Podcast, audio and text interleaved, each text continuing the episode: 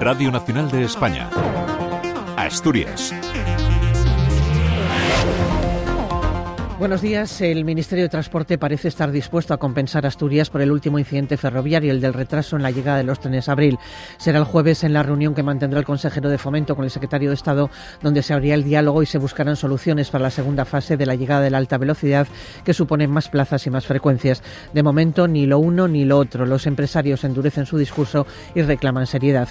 El presidente de la Cámara de Comercio de Oviedo, Carlos Paniceres, ha pedido que la línea Gijón-Madrid se declare de interés público para que los billetes puedan venderse a mitad de precio. Fue ayer en un acto organizado por la Asociación del Día de Galicia en Asturias, donde coincidía con el alcalde de Oviedo, que ha invitado al presidente Adrián Barbón a ir juntos con la pancarta Madrid, a la sede del Ministerio, para reclamar esos trenes abril. Alfredo Cantelli ha dicho que se están riendo de nosotros y exige que se cumpla lo pactado. Que venga, que la gente sepa que hay un AVE que realmente funciona, que el tramo de Puebla de Arena Gijón por lo menos haya un proyecto para hacer algo, no hay nada hecho y es vergonzoso lo que está pasando en Asturias. Se están riendo de nosotros y Adrián, con el cual tengo como persona una magnífica relación, como presidente tiene que hacer mucho más de lo que está haciendo. Yo le, invito a ir a Madrid los dos, al ministerio, y ponerse en la calle con una pancarta. Hoy, por cierto, los trenes de mercancías de Renfe que transportan carga entre la meseta y Asturias dejan de circular por la rampa de Pajares y lo harán exclusivamente por la variante. Está previsto que la compañía ferroviaria empiece a operar ya con 12 locomotoras de última generación que permiten reducir los tiempos y transportar más carga de viaje, 1.800 toneladas por tren, 600 más que las actuales. Hoy iniciamos así una nueva edición de noticias en Radio Nacional de España en Asturias. Reciban los saludos de Guillermo Pérez, que está en el control de sonido, y de Concha Rodríguez y Luz de la Fuente en el micrófono. Es lunes 4 de marzo, amanece con los cielos nubosos y estas temperaturas.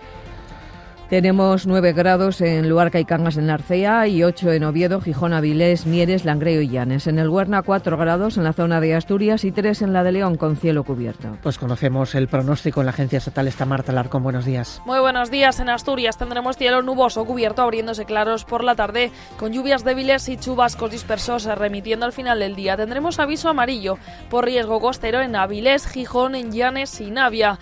Las temperaturas subirán alcanzando 18 grados en Llanes 17 en Áviles, Gijón y Mieres, 16 en Oviedo y Langreo, 15 en Navio, 12 en Cangas del Narcea. El viento será flojo del sur, es una información de la Agencia Estatal de Meteorología. También acudimos a la Dirección General de Tráfico para conocer cómo se circula hasta ahora por nuestras carreteras. Jaime Rejón, buenos días. Muy buenos días. A esta hora, afortunadamente, situación fluida y cómoda en toda la red de carreteras de la zona. No hay ninguna incidencia que complique la circulación, aunque eso sí van a poder encontrar leves complicaciones en la A66 en Serín en en enlace con la 8. Al margen de esto, también vamos a destacar complicaciones por este temporal de nieve que a esta hora deja cortada dos vías, la AC 348 en Cangas de Narcea y la CO 4 en Lagos de Covadonga. Mucha precaución al volante. El Principado ha puesto hoy en marcha una nueva línea express de autobús entre Llanes y Oviedo con paradas en Ribadesella y Villaviciosa y en el Hospital Central para dar servicio a quienes tengan consultas médicas desde primera hora. Ha muerto el niño de 13 años que resultó herido el sábado en un accidente de tráfico en Soto de Rivera poco después del alto del Calello. La conductora del vehículo y los otros tres menores ocupantes continúan evolucionando favorablemente. Dos hombres y una mujer resultaban ayer intoxicados por inhalación de humo en un incendio registrado en una vivienda de La Vega en Llanera. Fueron trasladados al Hospital Central. Y ha sido hallado en una playa de Francia el cadáver del pescador cántabro Alberto Bueno, de 41 años, desaparecido desde enero en la costa mm, de Llanes. Un tatuaje permitía a la policía gala su identificación. 7 de la mañana y 49 minutos, Izquierda Unida plantea nacionalizar Arcelor si incumple los compromisos de descarbonización. En la resolución aprobada en la conferencia interparlamentaria celebrada este fin de semana en Oviedo, emplazan al Ejecutivo a garantizar el mantenimiento de la siderurgia integral y a exigir a Mital que acometa de manera inmediata todas las inversiones comprometidas y asegurar la continuidad de sus plantas en Asturias. En caso contrario, piden intervenir su gestión hasta las últimas consecuencias. La coalición también pide que las Cortes Generales reactiven el debate sobre la proposición de ley remitida por el Parlamento asturiano para dar carácter estratégico a la industria electrointensiva. La diputada Adelia Campomanes, encargada de defender esta resolución, apunta que la norma ayudará a regular los precios de los costes energéticos, motivo por el que Arcelor plantea ahora su posible salida de Asturias. Arcelor, en mi opinión, en un chantaje claro, utiliza primero los precios energéticos, luego los costes energéticos. ¿Por qué? Porque me decido quedar aquí o en Francia en función de cómo me interese. Lo real es que tiene 450 millones de fondos europeos puestos encima de la mesa para afrontar un proceso de descarbonización. No está diciendo sus intenciones. El secretario general de Foro, Adrián Pumares, ha exigido al Gobierno regional medidas concretas en apoyo del campo asturiano y que aclare los efectos adversos de la vacuna de la lengua azul ante la preocupación del sector por los efectos secundarios de las campañas de inmunización. Y la portavoz parlamentaria de Vox ha acusado al Ejecutivo regional de ponerse de, perfil ante los problemas que atraviesa el medio rural asturiano. Respecto al lobo, Carolina López dice que los ganaderos no se merecen un gobierno que les da la espalda y no quiere plantar cara al Gobierno nacional mientras cientos de explotaciones se han visto obligadas a cerrar. Precisamente ayer hubo una concentración en Corao, en Cangas de Onís, para exigir al Gobierno la salida del lobo del ESP, listado de especies protegidas. Los convocantes, Asturias Ganadera y Ganagri, califican de insostenible el aumento de los daños que causa la especie en la cabaña ganadera y recuerdan que es posible acometer controles, pero no se hacen por razones ideológicas y políticas. Además, reprochan a la Federación Socialista Asturiana no haberse opuesto a la decisión del Gobierno central de sobreproteger al lobo, primando las siglas del partido respecto a los intereses del medio rural. Juan Valladares, portavoz de Asturias Ganadera. La presencia del lobo en el ESPRE es un obstáculo para hacer controles que son imprescindibles para el buen desarrollo de la ganadería extensiva. En Francia el lobo también está en un catálogo de especies protegidas, sin embargo ahí los controles funcionan hasta el punto que con una población que es la mitad de la de la cornisa cantábrica se eliminaron 207 ejemplares, o sea que se podría. ¿Qué ocurre? Que no hay voluntad política para hacerlo compatible con la ganadería extensiva. Se sacrifica la ganadería extensiva en pro de una ideología conservacionista extrema, ¿no? Salvamento Marítimo sigue rastreando la costa asturiana en busca de los contenedores perdidos por el carguero La Loba B a 8 millas de Llanes la madrugada del viernes al sábado. Ya se han recuperado cuatro de los 13. No contienen materiales peligrosos, pero sí existe riesgo para la navegación, de ahí que se haya alejado esta última 10 millas del litoral. El patrón mayor de Llanes, Ramón Batalla, ha pedido precaución a los barcos, ya que hoy se inicia la costera del Bocarte y existe riesgo de colisión con los contenedores, ya que dependiendo de la mar pueden estar más o menos hundidos. Los anguleros apuran los últimos días de la costera con un balance positivo en capturas y facturación. Esta ha sido una de las campañas más atípicas, con solo 30 días de faena repartidos entre noviembre y febrero, 60 menos que en la anterior. Los pescadores habrían querido contar con más días, aunque están contentos por los precios, que rondaron los 550 euros el kilo de media y se va a vender lo mismo que el año pasado. Marino Díaz, patrón mayor de la Cofradía de Pescadores de San Juan de la Arena en Radio Nacional. Si nos dejaran pescar toda la campaña como la otra, hubiéramos pescado muchísimas más angulas, pero al recortar los días y al tener menos días de trabajo, vamos a estar a 100 kilos de la pesca del otro año. Bien porque también hay un precio, una media que nunca la tuvimos, de 550 euros kilo, ¿no? Y más o menos la gente con 60, 70 días menos de pesca de las embarcaciones que tenemos, comparado con el otro año, todo está igual y de dinero un poco más. Y la denominación de origen protegida vino de Cangas se plantea abrir nuevos mercados y sumar más productores a la marca tras batir el pasado año récord de producción. La marca cuenta con 60 viticultores y nueve bodegas inscritas, ocho de ellas certificadas.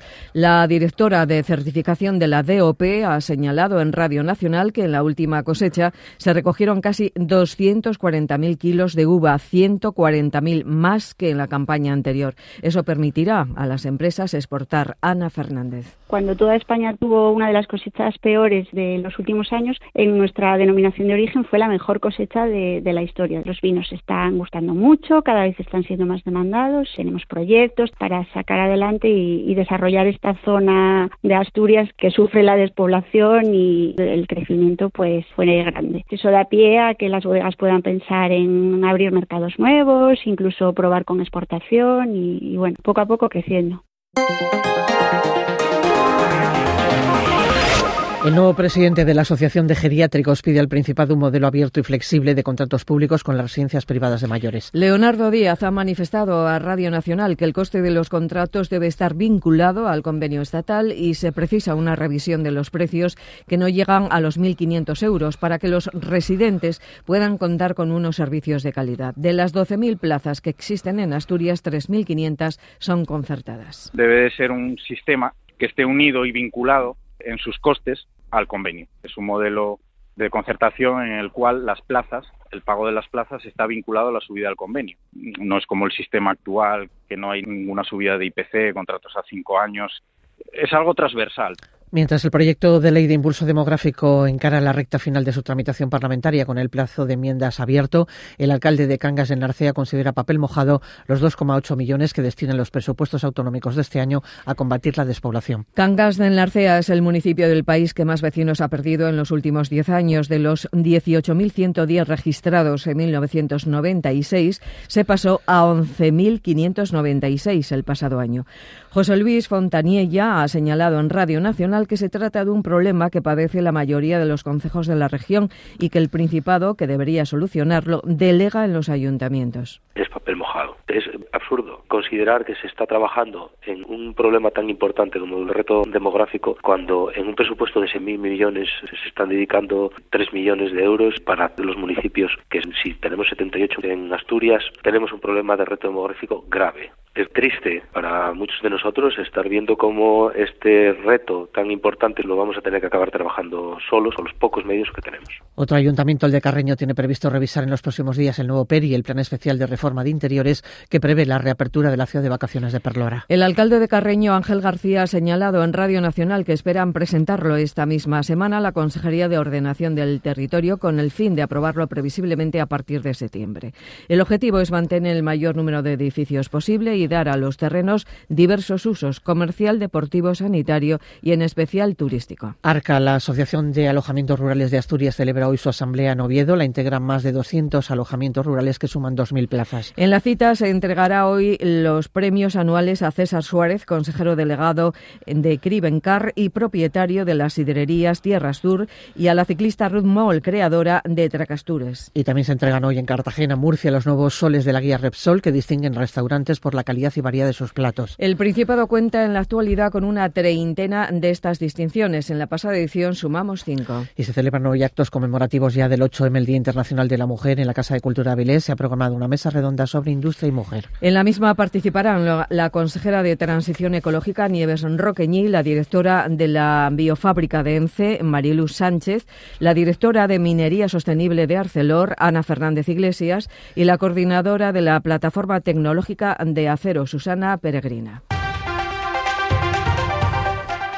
Pues vamos con los deportes. Walter Bouzán conquistó ayer la Copa de España de Kayak de Mar disputada en Palma de Mallorca. El asturiano consigue así billete para el europeo que se disputará en abril en Portugal. No pudo ser la boxeadora asturiana Minerva Gutiérrez, la espartana. No pudo conquistar anoche en Valladolid el campeonato de Europa que retiene la pucelana Isabel Rivero. La plantilla del Real Oviedo descansa hoy. Ayer sesión regenerativa para los que más minutos disputaron ante Levante y más intensa para el resto. El próximo partido para los azules será el sábado ante el Albacete en el Carlos Belmonte. La del Sporting tiene su segundo día de descanso. Mañana Ramírez comenzará a preparar el encuentro del sábado ante Levante en el Ciudad de Valencia. En segunda federación, Real Avilés se impuso por cuatro goles a cero al Coruso y el Marino por uno a cero al Cayón. El Covadonga empató en casa a unos con el Valladolid Promesas y el Vetusta por dos a tres con el Pontevedra. Y estos fueron los resultados en tercera. Llanes 3, Luarca 1, Titánico 1, Lealtad 2, Sporting Atlético 2, Urraca 0, Caudal 2, Avilés Stadium 0, Colunga 3, Gijón Industrial 2, Condal 0, Lenense 1, Tuilla 0, CEA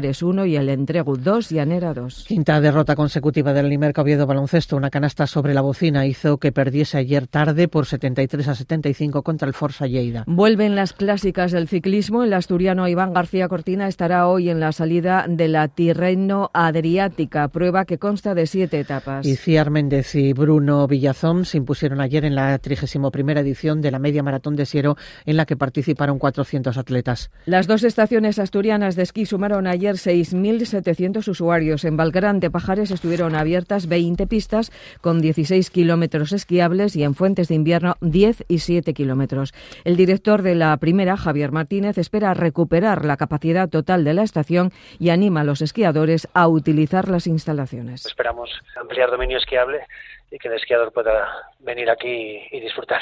He vuelto a retornar una vez la actividad normal y, aconsejo a la gente acercarse, que los días que está nevando el esquí se disfruta muchísimo.